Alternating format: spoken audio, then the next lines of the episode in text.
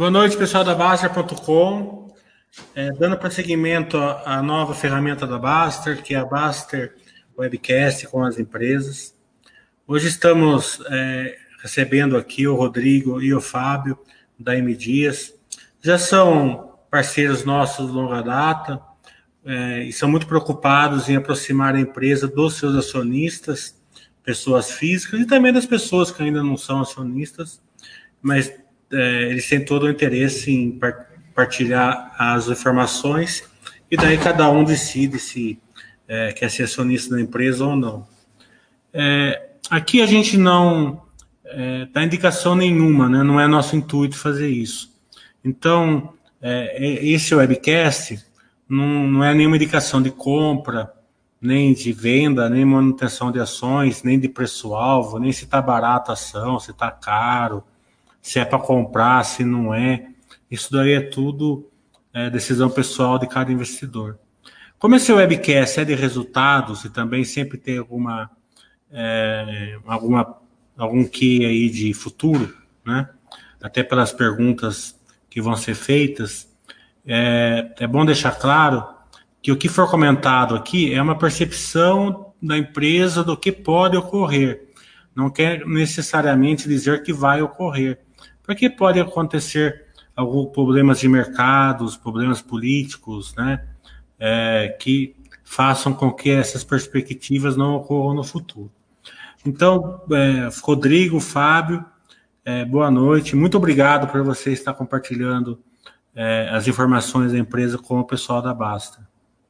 Não, João, eu que agradeço, em nome da, da M Dias, é sempre um, um prazer né, é, dedicar esse, esse momento para os assinantes da Baster, para todos que, que estão nos acompanhando, compartilhando os resultados da M Dias, a nossa estratégia e abrindo para as perguntas. Né? Então, eu trouxe aqui uma, uma apresentação né, é, focada nos resultados do terceiro trimestre de 2020, dos nove meses de 2020. Eu acho que isso aqui deve levar uns, uns 15 minutos, e aí na sequência a gente abre para as perguntas. É, eu vou seguir aqui com, Vou, eu queria começar com os destaques, né? Só, é... só deixa o Rodrigo dar boa noite. Só. Tá certo. Vai lá, Rodrigo. boa noite, gente. Obrigado, obrigado, João. Não vou me estender aqui, não. O Fábio já fez as, as introduções, né? É sempre um prazer para a gente poder ter esse momento aí com os investidores. É interessante isso porque o, o investidor, quando liga na empresa, manda um e-mail, né? Eu gosto que ele se, se identifique a pessoa que quer ter no telefone e responda e-mail, né? Então, o Fábio é o diretor, né, de relações com investidores e de novos negócios, e o Rodrigo é o gerente de RI, né? É isso? Muito bom, muito bom. É e assim, e aí, João, é importante que os. É, assim, a gente sempre gosta, a gente gosta muito de fazer calls, né? Assim, por favor, liguem. Né? A gente tem todo o prazer de responder as perguntas por e-mail, mas às vezes assim, pô, num call a gente é, consegue é, compartilhar explorar muito, uma, mais, né, Fábio? explorar muito mais o que está acontecendo. Então, assim, por favor, sintam-se totalmente à vontade é, de, de, de agendarem calls conosco, comigo, com o Rodrigo, com os dois, né? Então, estamos totalmente à disposição. Né? É mais fácil e mais rápido, João, por qual. É. Às vezes o e-mail fica ali parado um pouco, porque o volume de e-mail que a gente recebe é, muito grande, né? É. Se o pessoal soubesse uma hora de call é, aproxima o entendimento da empresa, é, você pode estudar dois anos que você não consegue o mesmo entendimento que uma hora de call. Não é, consegue.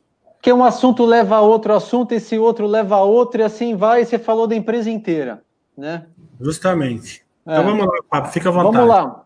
Então, no, nesse TRI, atingimos 2 bilhões de receita, recorde para um, um trimestre, e o lucro líquido cresceu 97%.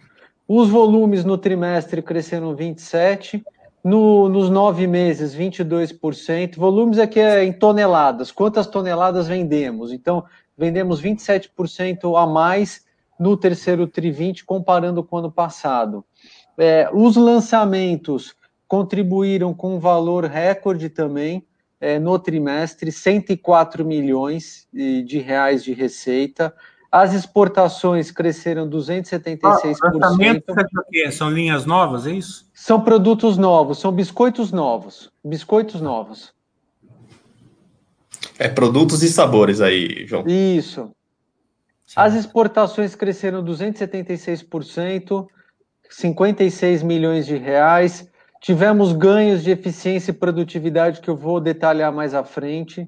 É, tivemos um, um, nível recorde de produção, 875 mil toneladas de biscoitos, massas, farinha, farelo, torradas nesse trimestre. O EBITDA foi 328 milhões de reais, 74% maior que o ano passado, e nos, e nos primeiros nove meses crescemos 62%.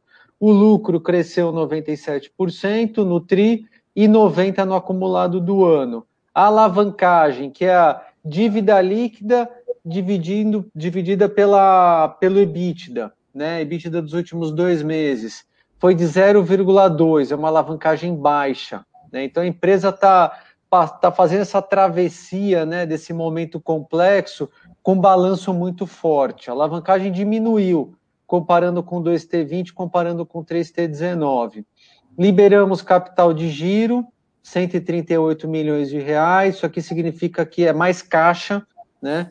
É, mantivemos o rating AAA perspectiva estável, a FIT acabou de reafirmar o nosso rating, que é o rating mais alto é, da FIT. Com o olhar de longo prazo, iniciamos a maior campanha de marketing da empresa, da história da empresa, focando na Adria, na Vitarella, na Piraquê, na Isabela e na Fortaleza, e alguns dos nossos principais indicadores de sustentabilidade também mostraram avanços positivos, né? Que é outra é, prioridade da M assim, é ter resultados bons, mas muito bem equilibrados entre o econômico, social e o ambiental. Outra, algumas coisas aqui que assim que nos deixam muito é, satisfeitos, né? Assim, são motivos de orgulho para a empresa.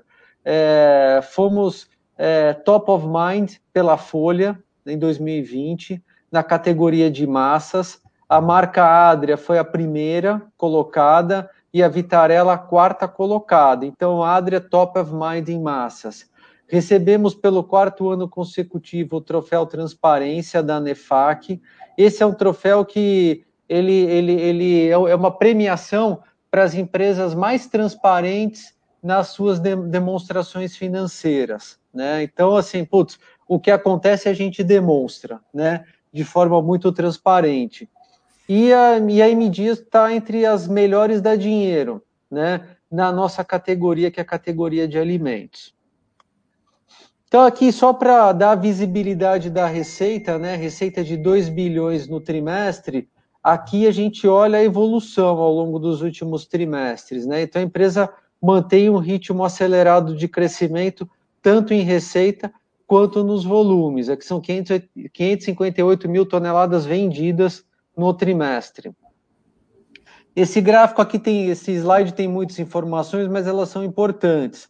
A receita cresceu 30%, os volumes cresceram 27% e o preço médio cresceu 3%, comparando com o ano passado. A receita cresceu dois dígitos, em todas as categorias, em biscoitos, massas, farinha e farelo, margarinas e gorduras, e no que a gente chama de outros, que são as torradas, os bolinhos, os snacks e mistura para bolos. Né? Então foi um crescimento bem homogêneo, foi acelerado e homogêneo entre todas as categorias. De onde veio esse crescimento? Quando a gente olha aqui no, do, do ponto de vista de regiões, né? É, a receita foi de 1 bi e meio para 2 bi.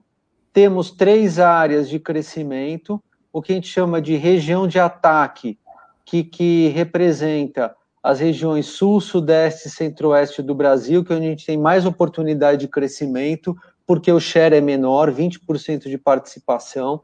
A região de defesa, que é o conjunto de norte e nordeste, onde a gente tem 60% de market share e as exportações, né? Essas duas aqui cresceram dois dígitos, 32% e 26%, e as exportações cresceram 276%.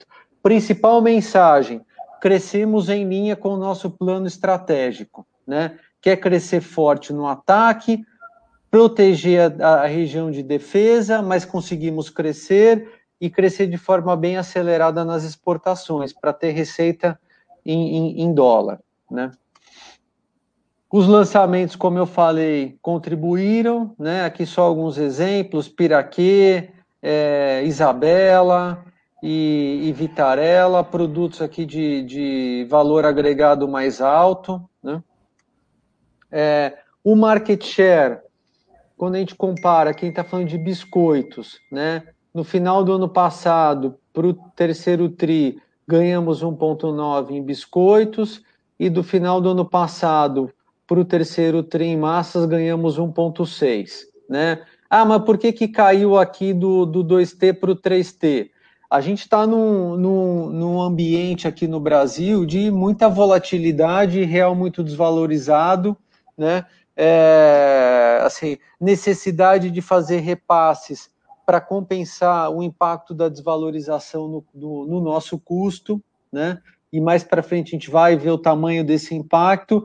E assim, e aí é o jogo de xadrez, né? Tem momentos em que a gente repassa o preço antes da concorrência, momentos que a concorrência faz o repasse antes, né? E sempre tem alguma elasticidade. Então, o que a gente viu aqui foi que a, a gente repassou é, fez alguns repasses no terceiro trimestre, a concorrência demorou um pouco para acompanhar, isso teve aqui um impacto levemente negativo no market share, né? Foi, foi, foi muito pouco aqui em biscoitos e foi quase de, foi de um ponto percentual em massas. Mas no ano ganhamos market share nas duas categorias. A gente entrou no e-commerce, né? Aqui acho que a pandemia acabou sendo um grande catalisador, né?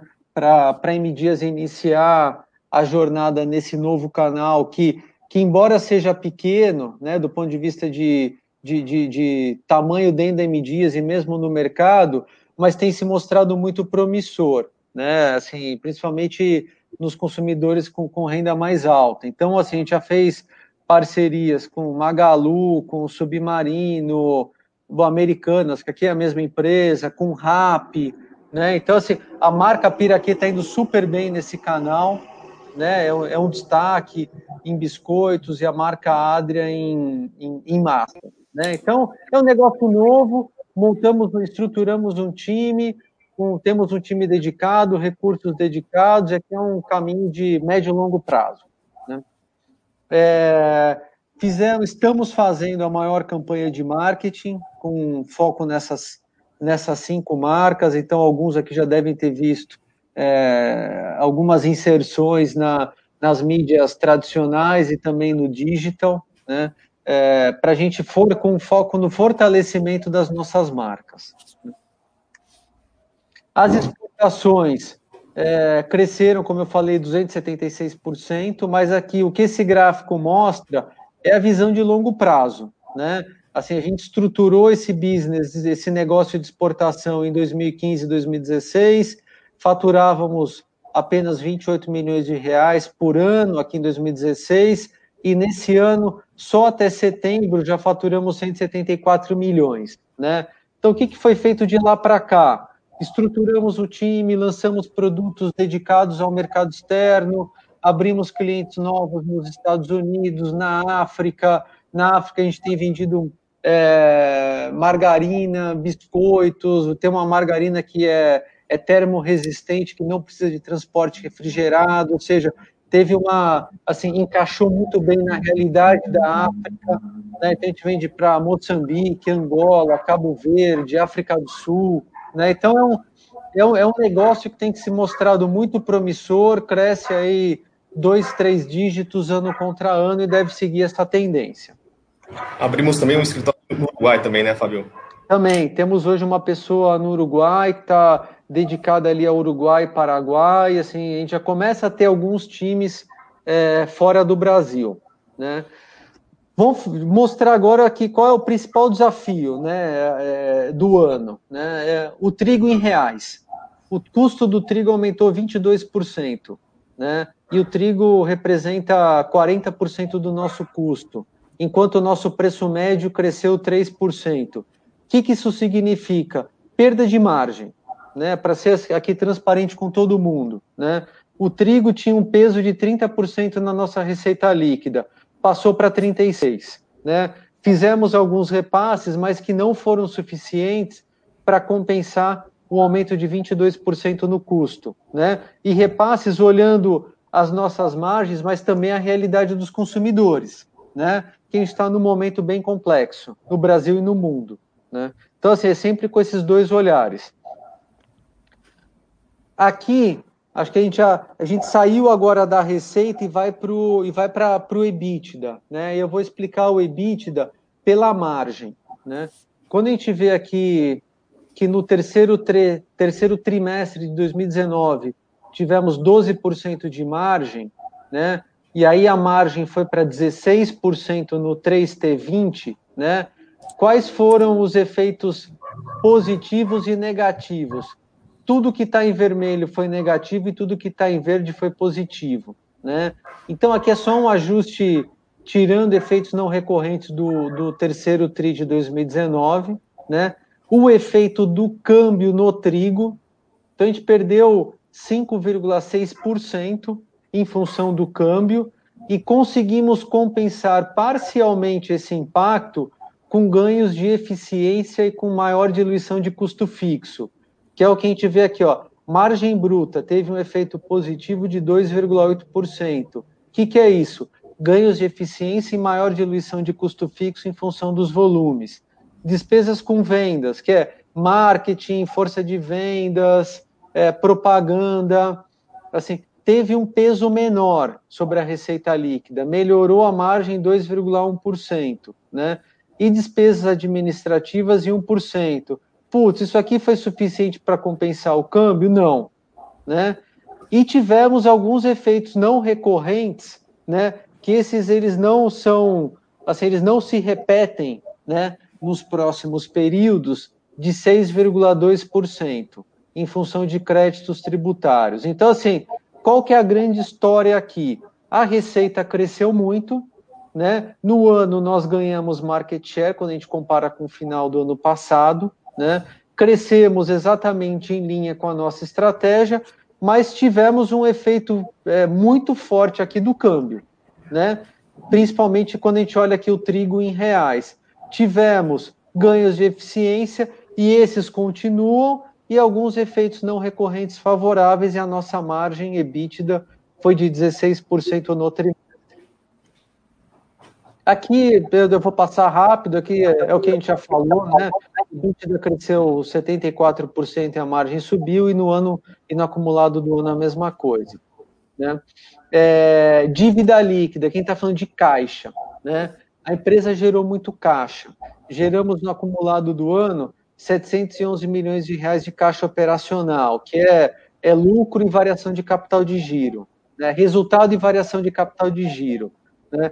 Isso fez com que a dívida líquida, né, que é o é, dívida bruta menos o caixa, fosse de 470 milhões para 256, ou seja, o balanço está muito forte, né? E a alavancagem foi para 0,2, de 0,7 para 0,2, e se a gente olha no curto prazo de 0,4 para 0,2 e a FIT reafirmou o nosso rating AAA. Sustentabilidade, esses são os cinco principais indicadores que a gente olha. Intensidade energética, consumo de água, geração de resíduos, taxa de frequência de acidentes, índice de reciclagem. Esses quatro aqui tivemos uma evolução positiva e esse em função de uma regulamentação nova que a empresa está se adequando, ainda teve, esse teve uma, uma, uma, um movimento de negativo, né? Esse piorou. Enquanto os quatro melhoraram, esse aqui piorou. A gente tem um time trabalhando nisso para para melhorar esse indicador. Então, assim, esse é um negócio que a gente sempre compartilha com o mercado, independente do resultado, se é bom ou ruim, né? Porque para a gente isso aqui é muito importante. Então, João, acho que assim, o, o, propósito aqui desses primeiros minutos era passar pelas principais questões do, do resultado, né, em todos os ângulos, e agora acho que a gente já pode passar para as perguntas. É, quero, quero falar, né, que foi uma explanação brilhante, até porque você conseguiu mostrar em poucos minutos é, os principais pontos, mas principalmente porque você mostrou os pontos delicados também. São poucas empresas que fazem isso, então parabéns. Rodrigo, quer falar alguma coisa sobre isso? Não, não, João, acho que a gente pode passar por, partir já para o QA. Beleza. Então, eu vou fazer algumas perguntas, depois eu passo para o pessoal. Dá um follow-up aí para gente de como está indo o quarto trimestre. É, o que você puder abrir aí de como vocês estão vendo o quarto trimestre, é, se, se o mesmo é, crescimento que vocês tiveram no terceiro está tá se mantendo, né? Como está o dólar, tá? Porque o dólar aparentemente está impactando um pouco menos agora. Né? O que hum. você puder falar. Se não Olha, puder falar o... nada também, falar que tá você bom. não pode falar nada. Não, não, vamos lá. Assim, o que tem, obviamente, tem coisas que a gente não, não, não pode falar, mas assim, olhar mais macro, né? Sem dúvida, o dólar ainda é um desafio. Né? O dólar ainda é um desafio. É, nesse patamar de 5,40, 5,60, 5,70, né? Acho que assim, essa, essa, essa é, redução né, para 5,40, sem dúvida, isso ajuda, mas ainda é muito acima do que a gente lá atrás imaginou para o ano, né? Quando a gente fez o orçamento de 2000 e de 2020, a gente estava imaginando um dólar aí, próximo do que era consenso de mercado a 4,10. Né? Acho que a pandemia mudou tudo, né? E, e, e, e, mudou tudo muito rápido. Né? Então, assim, sem dúvida, o dólar é um desafio. O programa de o programa Multiplique, que, que, que está entregando é, esse tipo aqui de ganhos de eficiência e produtividade, isso aqui continua, né? É, é, é, é uma curva de captura de savings que vai se acentuando, né? À medida que a gente vai se aproximando do, do final do ano, esse sempre foi o, o plano do programa Multiplique, né? A receita, assim, a gente, o que a gente observa do ponto de vista de demanda é que a demanda está forte, né? Sempre tem um mês um pouco melhor, um mês um pouco pior, o varejo que segura um pouco, ou passa a comprar um pouco mais mas aí que são movimentos normais do mercado, né? Mas a gente ainda enxerga a demanda forte. Então, assim, acho que assim, o que a gente viu de desafio aqui no terceiro trimestre, alguns ainda continuam, né? Porque o, o câmbio está no mesmo patamar. Agora, o que a gente começou a fazer a partir da metade desse ano, que reduz a volatilidade da, do câmbio nos nossos resultados, é o hedge, né? A gente nunca fez hedge. Né? E a gente, a gente aprovou uma política, criou um comitê de rede com a participação de vice-presidentes, controladores, tesouraria, consultorias, né? muito contato com os bancos, a gente começou a fazer, a, a proteger parte do nosso fluxo financeiro dos próximos meses. Então, assim, obviamente isso, depois de alguns meses o impacto vem, mas assim, dá um pouco mais de visibilidade para a gente conseguir fazer os, os ajustes nos preços. Legal. É, como vocês estão vendo o, final do auxílio emergencial? É, porque, com certeza, esse resultado aí é, de aumento de volume teve um, um empurrão aí do auxílio emergencial. O final do auxílio emergencial é, poderia afetar esse crescimento aí? Olha, João, não, não, não dá para descartar essa hipótese mas ainda assim a gente não tem condições de quantificar, né? Sem dúvida essa pergunta ela é importante, mas a gente ainda não, acho que pelo menos a gente não dá para falar que ninguém tem, né? Pelo menos nós ainda não encontramos, né? A, a resposta assim, pô, quanto que o auxílio emergencial contribuiu para para um eventual para um eventual aumento da demanda nas nossas categorias. Isso aí a gente essa resposta ainda não existe né? É, o que a gente vê esse ano é que tem assim algumas variáveis que são novas, né? E que elas ainda estão acontecendo e que é muito difícil assim isolar essas variáveis, né? Tem o, o, o auxílio emergencial, é, tem também a questão do, do, do, do isolamento, da, da, da, quarentena, as pessoas mais tempo em casa, cozinhando mais. Putz, isso pode ter aumentado demanda de, de massas? É possível, só que ao mesmo tempo teve uma redução forte do consumo fora de casa, né? Será que um não compensou o outro?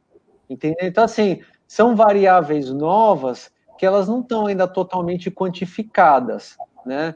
Mas, mas pode sim, não dá para descartar, né? Que, eu... que, a redução ou fim do auxílio emergencial pode ter algum impacto na demanda. É que tem assim, tem tanta troca, né? Assim, dentro da categoria de massas, vai massa comum, massa grano duro, sêmola, tem a questão do arroz, né? Que são produtos substitutos, são muitas variáveis se mexendo ao mesmo tempo. Eu ia até perguntar dessa questão arroz e massa, se teve um incremento de volume pelo aumento do, do, preço do arroz enorme, mas você já respondeu que. Pode sim, pode sim, acontece, são produtos substitutos. É. Vamos falar um pouco. ponto aqui, João, só que é, é, difícil ainda prever essas como vão se comportar essas variáveis no, no 4T ainda, né? De ver aí de novo a Europa discutindo um lockdown, né? Será que isso vai acontecer aqui no Brasil ou não? Então, assim, são variáveis que vão continuar e até quando a gente ainda não sabe, né? Verdade. Dando um pouco aí as projeções. Vou falar um pouco de CAPEX, de crescimento é, através de CAPEX. Como vocês falaram, vocês fizeram um investimento muito grande, Capiraquê, é, colocaram a dívida líquida é, num, num patamar acho que acima de um, né? E uhum. já conseguiram, através do fluxo de caixa que vocês têm muito forte, reduzir aí para um valor bem desprezível, né? Hum. E, e, essa redução, né? É claro que quando você olha, você fala, nossa, a empresa não conseguiu reduzir a dívida líquida praticamente para zero. Hum. Mas ela tem, assim, uma, não, é uma conta, assim, de número absoluto, né? Você tem que levar em consideração a força da, da estrutura de capital, né? Porque tem muitas empresas que, tem, que, que conseguem gerar valor com uma estrutura de capital com uma dívida um pouco maior. Né? Elas precisam de capital de terceiro. É, como que vocês veem isso? É, uma dívida líquida no zero, fica confortável para a empresa? Vocês acham que precisa de uma estrutura capital um pouco maior? Ou vocês já estão se mexendo? Aí é até bom que o Fábio é, é diretor de novos negócios também. Eu sei que você não pode falar muito, mas é, fala um pouquinho o que você puder falar de, de, dessa questão de uma estrutura capital adequada. Qual é o número assim que vocês acham é, legal ter? Zero é tranquilo ou vocês precisam de um pouco mais de dívida? Ó, João, não, não, não, não temos esse número. É, a, a, a, empresa tem um, um, é, uma, é uma empresa conservadora, né? Então, assim, ela tradicionalmente opera com uma alavancagem baixa em alguns momentos tivemos uma posição de ter mais caixa do que dívida, como antes da aquisição da Piraquê, até o primeiro T de 2018 tínhamos mais caixa do que dívida, só que ao mesmo tempo é uma empresa que não perde boas oportunidades de investimento, né? Então se a gente olha aí desde o vai, do, desde 2006, quando a gente abriu o capital e as informações são públicas, assim, quando as boas oportunidades apareceram, né, caso da, da Vitarella, né, que a gente comprou em 2008, a alavancagem foi para quase três vezes, hum. né? E aí, rapidamente, a gente é, desalavancou, porque a M Dias ela é uma grande geradora de caixa, né? Depois fizemos outras aquisições menores, alavancamos um pouco. Em 2018 compramos a, a, a Piraquê, Piraquê. a alavancagem foi para uma vez, aí gerou caixa, desalavancou. Então, assim, o nosso a gente não tem esse, pô, vamos operar com duas vezes, três vezes, esse número não tem, né? E o perfil é conservador. Mas, assim, o foco é o crescimento, né? E, e, o crescimento inorgânico também faz parte da nossa estratégia. Então, a gente olha, né? É, oportunidades nas categorias que a gente opera, oportunidades em outras categorias de alimentos, tem aí uma grande ambição de internacionalizar a empresa, que pode acontecer também via é, M&A ou parcerias. Obviamente que o câmbio atual deixa isso um pouco mais difícil, né? É, a gente precisa esperar um pouco, né? Porque com esse dólar a 5,50 ficou muito mais caro. Agora, olhando as oportunidades no Brasil, obviamente sem entrar em detalhes pela, pela confidencialidade do assunto, né? Mas assim, o foco pra, para o uso do caixa, né? é, alavancando ou não, é o crescimento, orgânico e inorgânico. Legal. Falar um pouco de exportações. É, como que está a China, a Ásia, que é o grande mercado mundial, assim, em crescimento? É, os nossos produtos, eles, eles ainda eles não viajam até lá, né? Se a gente olhar assim, quais são os países que nós somos, ou as regiões que nós somos competitivos, né? A gente está falando de África, é, América do Sul, Cone Sul, a gente já tem uma, uma participação muito boa. É, a gente começou a olhar agora os países andinos, né? É, América Central, mercado novo que a gente começou a atuar agora em 2020, Estados Unidos, né? A gente está fazendo private label nos Estados Unidos. Então, assim, esses são os mercados prioritários, né? Cada um tem um grupo ali de categorias, biscoitos, massas, farinha, né? Mas, assim, se a gente pensar em China, é, ainda não. Tem outros mercados para a gente é, trabalhar antes. Legal. Tiago, vamos colocar a pergunta do pessoal aí?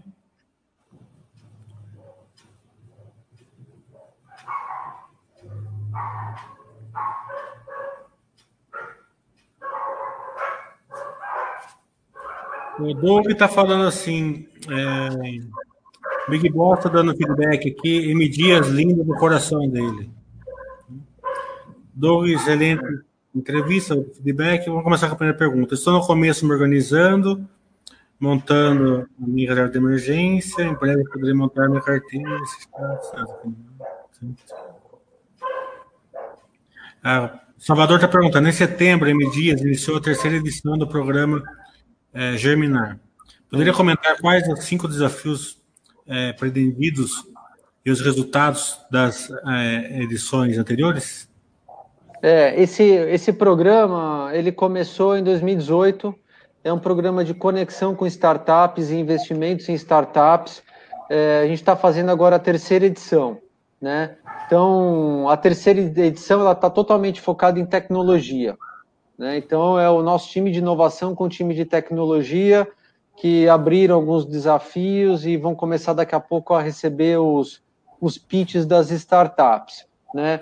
Nas, nas edições anteriores, nós fizemos é, parcerias, investimos. Vou dar um exemplo aqui. A gente investiu numa startup que é a Mandala. Mandala Comidas Especiais. É uma startup aqui de São Paulo. É, foi fundada ali em 2015. É, a, a fundadora é a Adriana, com o Flávio, com o Ricardo. Eles têm produtos, é, principalmente pratos congelados, sem os 20 principais alergênicos. Né? Então, assim, não tem nada a ver com a cadeia que a M Dias opera, né? Mas o que, que chamou a atenção? A proposta de valor, o potencial de crescimento, né? Lá na frente, algum tipo de sinergia. Então, esse é um exemplo, né?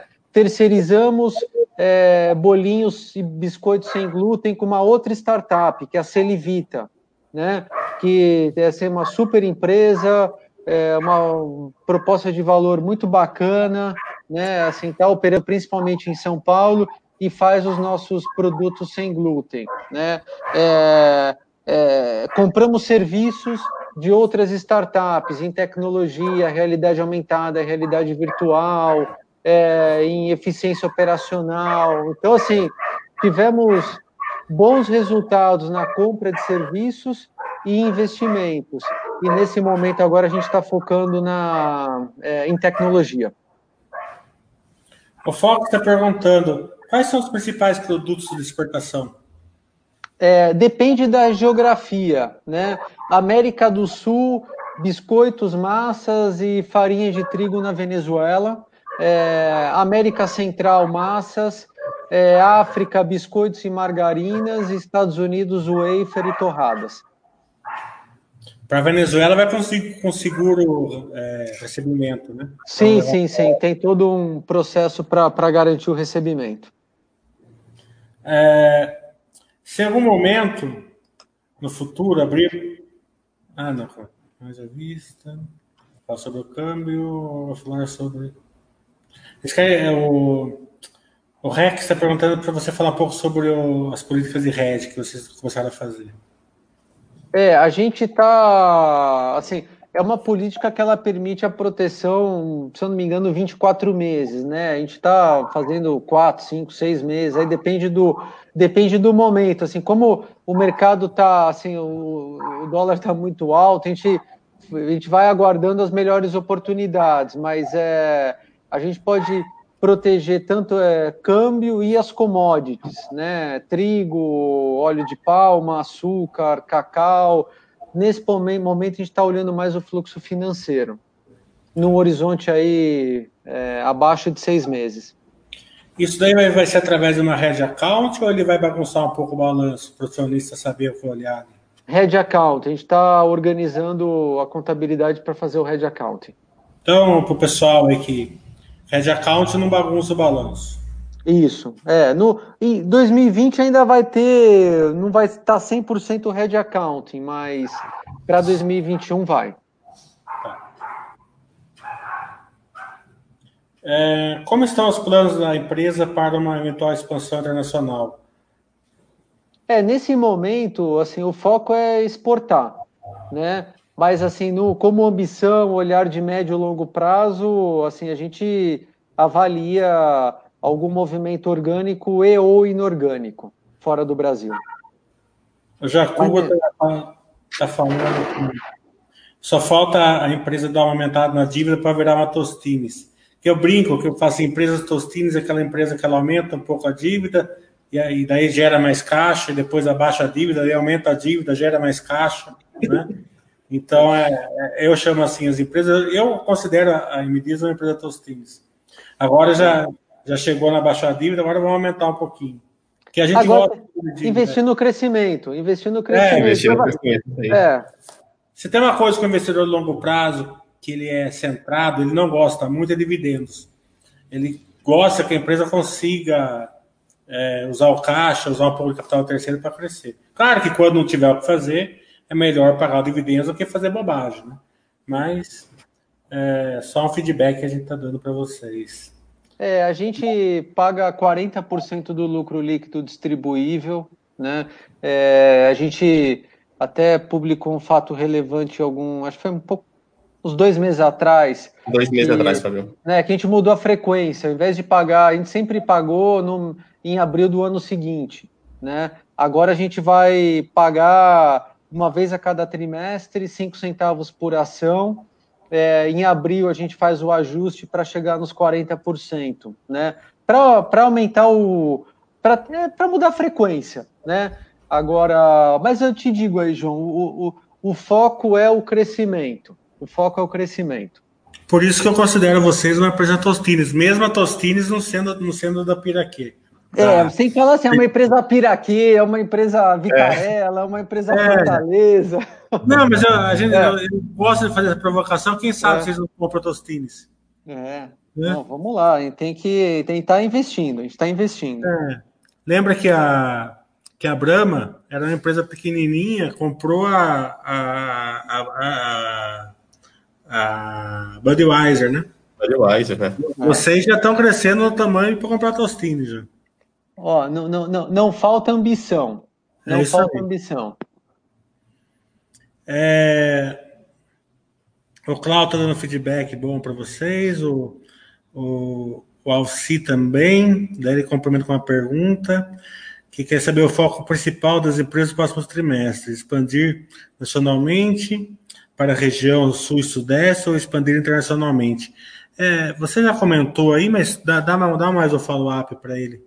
Tá bom, nos próximos tris é defender o Nordeste, crescer no Sul e Sudeste, dar continuidade a esse crescimento acelerado das exportações e olhar com muito com lupa a, a, as margens, é, margem por produto, margem por canal, sabe assim, para tentar ao máximo mitigar o impacto desse, desse real desvalorizado.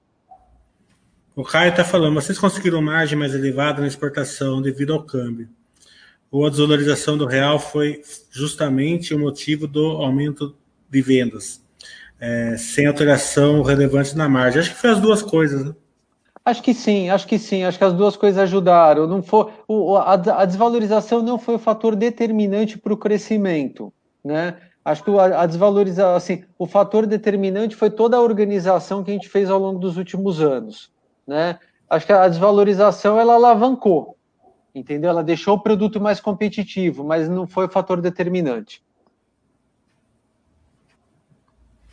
É, o Rock está fazendo uma pergunta, acho que foi feita assim, um pouco antes, é, no momento anterior, ele está dando um feedback para vocês também positivo e está perguntando se, se, a empresa planeja aquisições no futuro. Você já falou que se que olha, mas não tem nada pronto ainda, né? Sim, eu posso dizer que assim que o, o crescimento via aquisições faz parte do nosso plano estratégico. O Bruno faz tá parte sentindo... do DNA da empresa, né, Fábio? Também, está no DNA da empresa, desde 2003. Hoje as, as, as aquisições representam 60% das vendas. É. O Bruno deve estar sentindo falta algum, de algum biscoito de vocês em Minas Gerais, então ele está perguntando se vocês estão, estão vão se expandir mais lá em, naquela região, lá para ele poder comprar os seus produtos lá. É, mas ele está certo, porque é, uma, é, um, é um estado que tem muita oportunidade. A nossa participação de mercado é baixa em Minas, tanto em massas quanto em biscoitos. Né? Então, assim, já está com um time dedicado para Minas Gerais, é, com a é, Piraquê, com a Vitarella, Massas Adria. Então, assim, ele está ele tá totalmente certo. Né? Tem muita oportunidade de crescimento em Minas. O Gast está dando uma provocação em vocês aqui que dentro de um possível crescimento inorgânico, ele gostaria que vocês comprassem amarelinho. Eu nem sei o que é isso aqui, mas deve ser um, deve ser alguma, algum biscoito que tem a, a capinha amarelinha, você sabe qual é? Não, eu imagino, mas assim, por motivos óbvios, ah, eu, não, tá óbvios eu não posso comentar, mas eu imagino. Aqui na Basta, às vezes a turma fala em código, né? Banco laranja, banco é. amarelo, banco isso. Justamente por causa dessas coisas. É. É, se puderem falar sobre diversidade de, de, de percentual entre relação, é, relação com os fornecedores. Ele deve estar querendo saber assim, se vocês têm bastante tipo de fornecedor, se vocês dependem só de um, né? E como é a relação de vocês com os seus fornecedores. Olha, depende da. Vai. De, a, a... Putz, depende é muito da. É... os principais ali, né? Acho que, acho que olhando o custo, né? Que, principal, trigo, né? trigo é mercado financeiro, basicamente, né? É, então, é, trigo é commodity, a gente compra é das commodity, traders. É. Você pega ali o, das, das grandes traders. 60%, 70% é commodity, né? É, açúcar também, é, cacau também é mais diversificado, óleo de palma, é. Brasil, Colômbia, a gente comprava mais da Ásia, agora está um pouco menos, né? Embalagens, aí já é um mercado um pouco mais concentrado, né? No, no mais, acho que aí é bem, é bem pulverizado, né? Mas é o que o Rodrigo falou, tem a, a, as commodities são importantes, né? No, no, no, custo e a gente compra das principais traders. Como estão as... aqui que a gente tem caminho desenhado para todos os países, né, Fábio? A gente não está é. somente a, a, um mercado só. Hum. Como vocês estão vendo o preço de embalagem, principalmente a que vem através de celulose? Estou fazendo essa pergunta para mim fazer a correlação com as empresas celulose que a gente acompanha. Estou é, vendo que muita empresa está com falta, é, aumento de, de preço. Não sei se vocês usam embalagem de celulose, deve usar, né? Sim, é... sim, sim. O comentário está certo, viu, João? Porque tem toda aquela cadeia de, de recicladores, né? Da coleta até a empresa que recicla, é, durante a, a pandemia que está acontecendo, né? Acho que assim o processo de coleta ele foi comprometido, né? Então assim faltou o insumo para ser reciclado e para ser transformado em embalagens novas. Então isso sim criou ali uma criou um problema no mercado, né? É, agora a gente não tem nenhum risco de desabast... de falta de embalagem até o final do ano mas o seu comentário tá, tá correto. Né? Houve sim um, um, um, um, um desequilíbrio no mercado. Até nas embalagens novas também. Né? Também, também. É...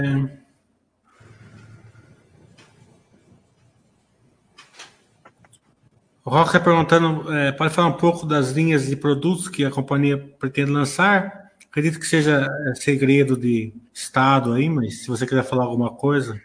Olha, vou falar de forma geral, assim, é, biscoitos, é, no que tem maior valor agregado, como que eu comentei aqui de o Delicita Cristal, é, a gente vou dar exemplos de coisas que já aconteceram para dar alguma orientação, né? É, tem o é, o leite maltado da Piraquê, né, que é um produto super conhecido, é um, é um, é um dos principais itens da Piraquê. A gente lançou agora o leite maltado com chocolate. Então, assim, é uma forma de agregar valor ao produto e chegar a outros consumidores. Né? Então, é mais nessa linha. Né? Não dá para entrar aqui no detalhe do SKU, mas é na linha de lançar produtos com, com, com maior valor agregado. Legal. É... O MTHS está perguntando assim, que a, a, região de defesa cresceu mais o market share, mesmo tendo market share grande, do que a região de ataque. Quais foram os motivos que aconteceu isso? É, na, na verdade, deixa eu até colocar aqui. A apresentação está aparecendo ainda, né? Não, ainda não, Fabio. Está no, tá no, nas perguntas. Espera aí. Deixa eu colocar. Deixa eu voltar aqui. Tá.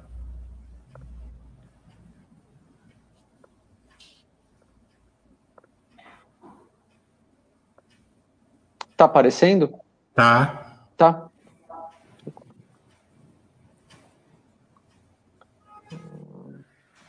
Ó, aqui, ó, essa, essa é a região de ataque.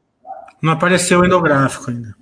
Tá aparecendo ah, não, tá, tá aparecendo, aqui tá aparecendo, João. Não sei se. Ah, então é o meu que não tá. Então vai. É. Tá, então, região de ataque, a receita cresceu 32%. A região de defesa cresceu 26%. Então, em termos relativos, o ataque cresceu mais que a defesa. E esse, esse é o nosso plano. Né? Agora, por que, que esse valor é maior que esse? Só porque a base é maior. Entendeu? Só porque assim, a gente tem mais receita no Nordeste do que no Sudeste. Mas o, o ritmo de crescimento no Sudeste, Sul, Sudeste, Centro-Oeste está mais acelerado. O Jacu está perguntando qual seria o objetivo por trás de adquirir essas startups de tecnologia. Não, tecnologia não é, não é um, até o momento a gente não está pensando em aquisição. É mais assim, realmente assim, é, é comprar serviço, a gente entender o que está acontecendo no mercado, no momento não é aquisição. Né? É que ele fez uma correlação dessas que vocês estão investindo como se fosse tecnologia. Não, entendeu? a gente investe nas startups que produzem alimentos do que a gente chama que é a saudabilidade, né? São aquela alimentação mais equilibrada, né? Mas não, não, neste momento não estamos é, cogitando investimento em startups de tecnologia. O, o Cláudio está falando, ele é do interior de São Paulo, e quando vê o portfólio da M Dias, grande, é, mas as prateleiras dos mercados da região ainda são poucos, né? Porque tem muita, tem, tem aquelas marcas assim, líderes do Nordeste que não vêm para cá, né? Hum. Como está a logística e distribuição é, no, no, aqui no, no, interior de São Paulo, mas vamos colocar aí no Sudeste, vai? É, assim, no No Nordeste, a gente tem uma presença muito forte em todos os perfis de varejo, do pequeno até o grande. Né? No Fora do Nordeste, a gente está mais no cash and carry, na rede regional, no key account e um pouco menos no pequeno, no pequeno varejo. Para chegar no pequeno varejo, neste momento, a gente começou a trabalhar com distribuidores para dar mais capilaridade à nossa distribuição e aí o produto ia aumentar e o produto ficar mais disponível. Né? Então, acho que o, o comentário dele tá, tá, tá corretíssimo. Né? É, é, é, mais difícil achar M Dias fora do Nordeste do que no Nordeste. Agora, por outro lado, essa é a grande oportunidade.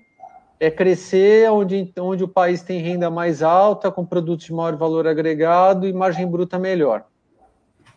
É, o WACL está perguntando.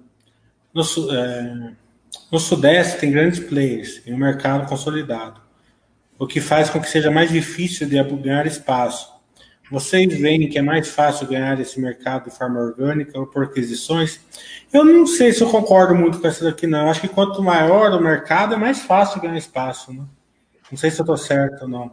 Olha, é, é, difícil dizer o que é mais fácil e o que é mais difícil, porque todos os mercados aqui são, são, são difíceis. Né? É. é assim, é que a, a, a M Dias ela nasceu no Nordeste, ela né, é, cresceu muito no Nordeste e hoje tem dois terços do mercado, mas foi fácil? Não foi. Né? É, foi, foi, foi bem difícil. É, e tem players muito fortes lá, né? Enquanto que no Sudeste também tem as multinacionais, tem, tem, tem outras empresas é, brasileiras. Então, é difícil dizer o que é mais fácil o que é mais difícil. O que não dá é, pra, é, é assumir que é, o Brasil é um só. Entendeu? Assim, tem uma, o, o, Nordeste é uma realidade, alguns, no, alguns estados no Nordeste têm realidades diferentes.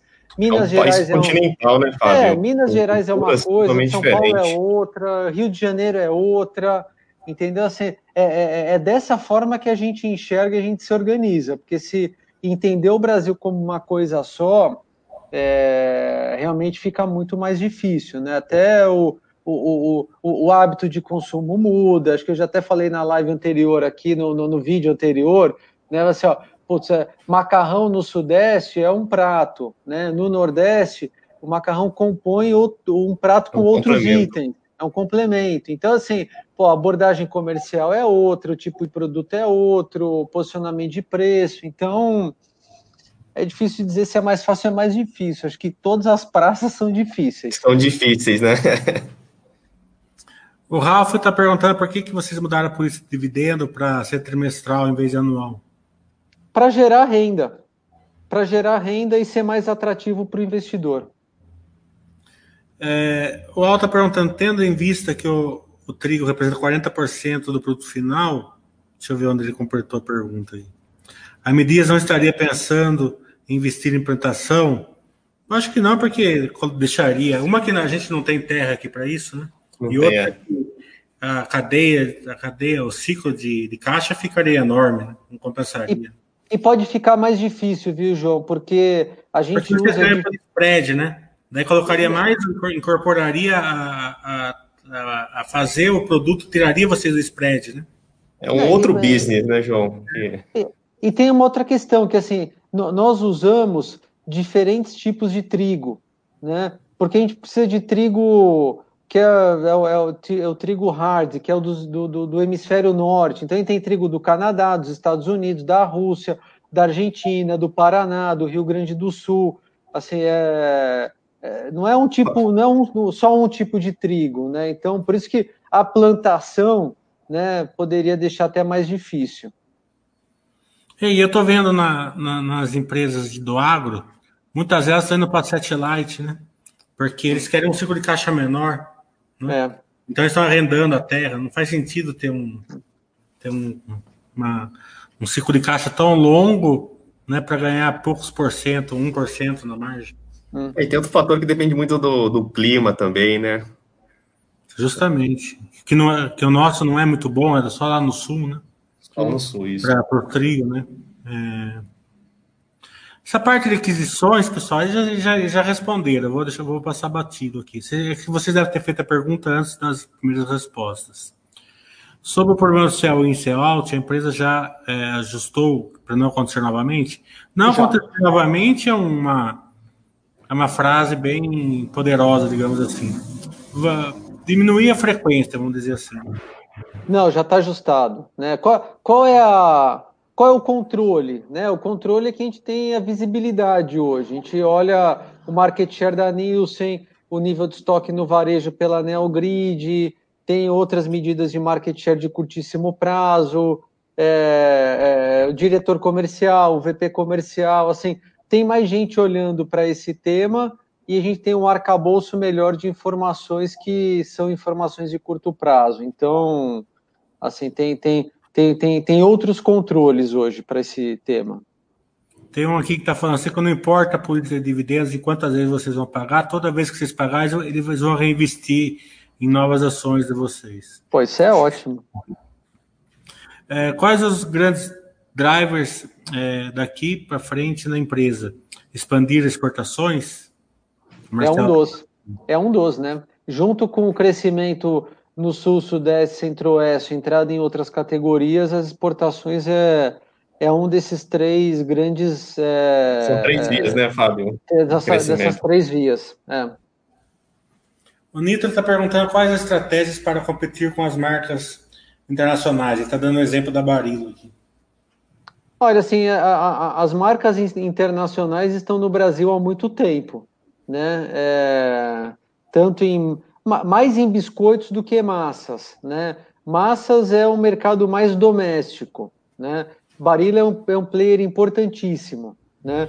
Mas quando a gente olha assim o mercado total de massas é, é, é mais doméstico, né? Então em biscoitos tem mais multinacionais. Agora, assim, são concorrentes que assim, estão no Brasil há muito tempo, nós respeitamos muito, né? Então, não, eu diria assim, não tem uma estratégia definida com relação às multinacionais. É né? uma estratégia diferente só para eles, né, Fábio? Não tem. Temos uma estratégia por região, né? Por região, por categoria, por tipo de canal. E aí, assim, dependendo dessa matriz, né? Aí a gente vai ter uma estratégia desenhada para cada uma dessas regiões.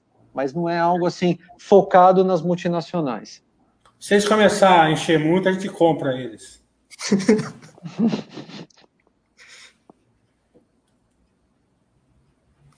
Hoje, uh, o Palmitão está perguntando, hoje a Piraquê é a segunda maior marca da M Dias. Como, está, como você está trabalhando a marca no âmbito nacional? Assim, a gente está fazendo a maior campanha de marketing da história, inclusive com a Piraquê, e a gente está conectando a Piraquê à nossa força de vendas fora do Rio de Janeiro, né? Para capturar a sinergia de distribuição. Então, ela já está no Nordeste há mais de um ano, com compras recorrentes, é, um bom posicionamento de preço, é, colocando em Dias uma faixa de preço nova no Nordeste, com margens boas. O The Judge, ele está querendo saber, deve ser do Centro-Oeste também, que é mais produto de vocês lá. Como que está aí a, a expansão pelo Centro-Oeste? É, a gente acaba, a gente fez a parceria com o maior distribuidor do Centro-Oeste. É, isso começou no primeiro trimestre, está ganhando tração. São várias marcas, né? Tem Piraquê, tem Vitarella, Fortaleza, é, em biscoitos, destaque para rosquinhas, que é um mercado muito grande, né? Então, assim, é o conjunto, pelo conjunto dessas marcas, com a nossa força de vendas, mas também com distribuidores. Alex está perguntando qual estado do Brasil é, vocês têm mais dificuldade, se é que tem, né? Algum, algum estado assim que vocês estão enfrentando alguma dificuldade maior. E quais são os motivos? Putz, olha, de dificuldade em função de alguma questão circunstancial, agora não, né? Hum. Não, acho que assim, a, a, a, essas novas dificuldades se apresentaram de forma, vai dizer, até homogênea, né? É. Aonde a gente tem, vai, o, oportunidade, qual é o desafio? Pegar Centro-Oeste, Minas Gerais, vai dar falando de estados e regiões que a gente não tem ainda uma participação expressiva de mercado, né? Por quê? Porque a gente não tinha infraestrutura, não tinha força de vendas, não tinha os distribuidores, né? Esse é o desafio. Podemos chamar de dificuldade também no passado, né? Mas assim, o, o desafio é esse. Mas aí é a oportunidade de crescer. É, o Cal está falando que lá na Rondônia não chega o biscoito da vaquinha. Precisa melhorar a distribuição na região norte. Rodrigo anota e manda para o Ari. Pode o deixar. É, é, é, o diretor comercial do da norte região norte. É. é. mas assim, a, a, marca tá, ela tá, ela tá num, num, processo de expansão, né? Então vai chegar lá em algum momento, se ainda não chegou. Mas pode anotar e falar para. Compra na, compra na Magazine Luiza lá e manda entregar. Né? É. vocês vão escapar também, vocês têm um puxão de orelha, né? Tá vindo puxando a orelha aqui Não, agora. Tá certo. É. Samuel, ó. A embalagem do biscoito recheado da Piraquê mudou de 200 para 160 gramas, sem que o preço final mudasse para o consumidor. Isso não afeta a imagem da empresa frente aos consumidores? Olha, a gente fez um movimento de, de redução de embalagem, né? Agora, precisa estudar exatamente o que aconteceu nesse ponto de venda, porque o movimento de redução de embalagem ele aconteceu para gerar mais experimentação e a redução de preço acompanhou, né? Então assim, eu não eu consigo dizer assim o que aconteceu de forma mais estrutural, Geral. né? Mas assim, se aconteceu alguma coisa aí, depois você pode me escrever que a gente vai investigar, né? É. E por que, que a gente reduziu o tamanho de embalagem de piraquê? Para deixar o produto assim mais atrativo fora do Rio de Janeiro, para gerar experimentação e gerar volume. Agora, esse caso específico, realmente eu não sei o que aconteceu. Deveria ter acompanhado o preço. O Santos está perguntando: vocês têm sofrido alguma falta de insumo? Não. Tomara que caixa. Não, assim, fa fa falta que, que, que gerasse, assim, que pudesse gerar qualquer tipo de, sei lá, falta do produto acabado, não, né? Mas a gente notou, assim, essa questão que a gente conversou de, de embalagem de, sei lá, papelão, né? É, óleo de palma subiu um pouco de preço, porque tem toda essa questão de biodiesel, né? Tem, tem sei lá, mais, aí não é, não é muito a minha área aqui, mas assim, é, tem o, o mix está mudando, né, de combustível fóssil para biodiesel, então assim isso aumentou a demanda do, do, dos óleos em outros setores, né, é, mas que tenha gerado algum desabastecimento na nossa cadeia, não. É, o Silvio está perguntando o que aconteceu com o crescimento expressivo, tanto no ataque quanto na defesa, mas ter, ter diminuído o market share. É, o market share diminuiu do 2T para o 3T, porque alguns concorrentes não acompanharam o reajuste de preços que a gente fez, principalmente em massas. O Jacobo está fazendo uma analogia aqui, eu concordo com ele, que o webcast das empresas é um vinil riscado. O webcast aqui da Basta é um 4Q Sound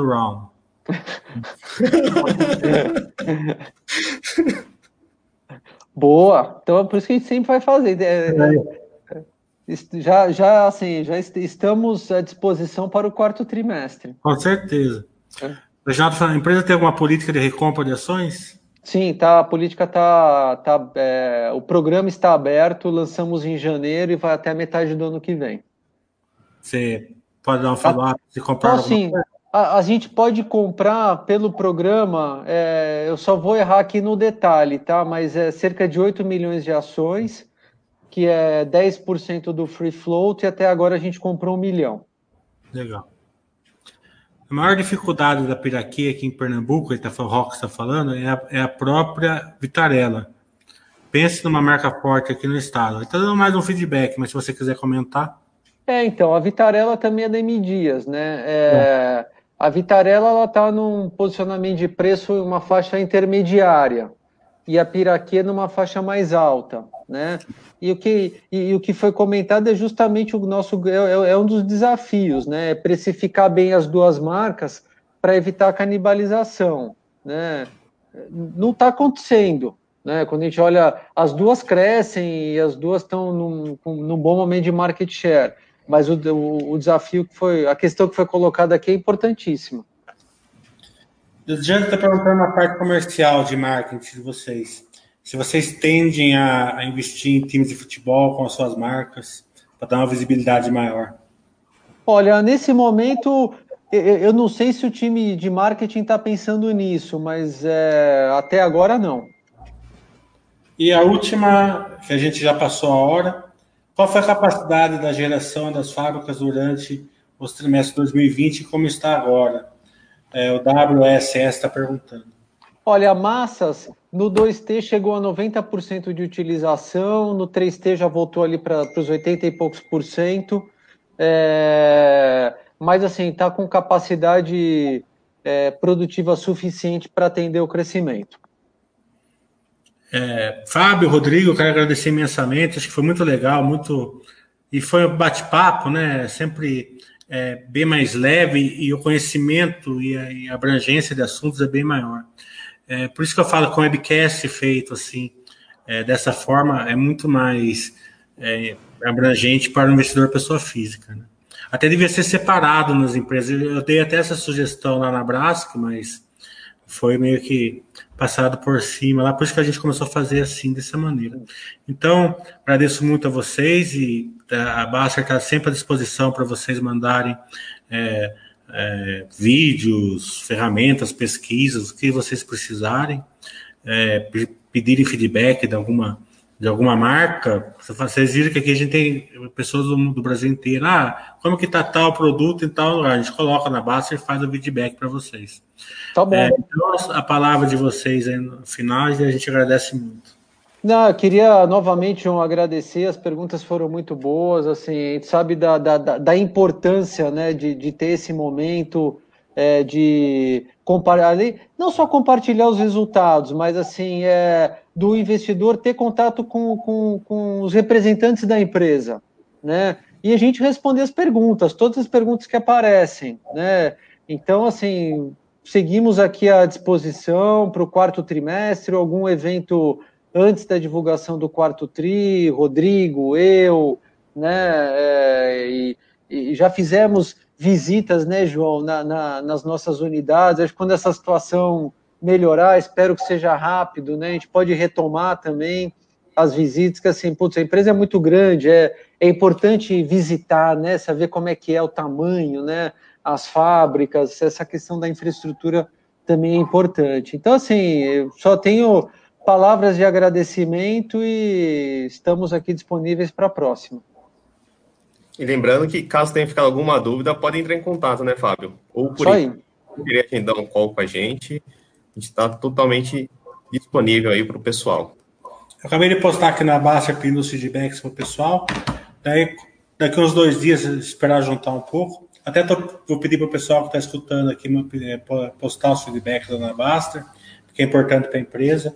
Eu mando para vocês e mando uma cópia do vídeo para vocês, que como é restrito, vocês não vão ter acesso eu mando para vocês, tá bom? Tá bom, legal. Obrigado, Muito obrigado. Obrigado a todos. Tiago.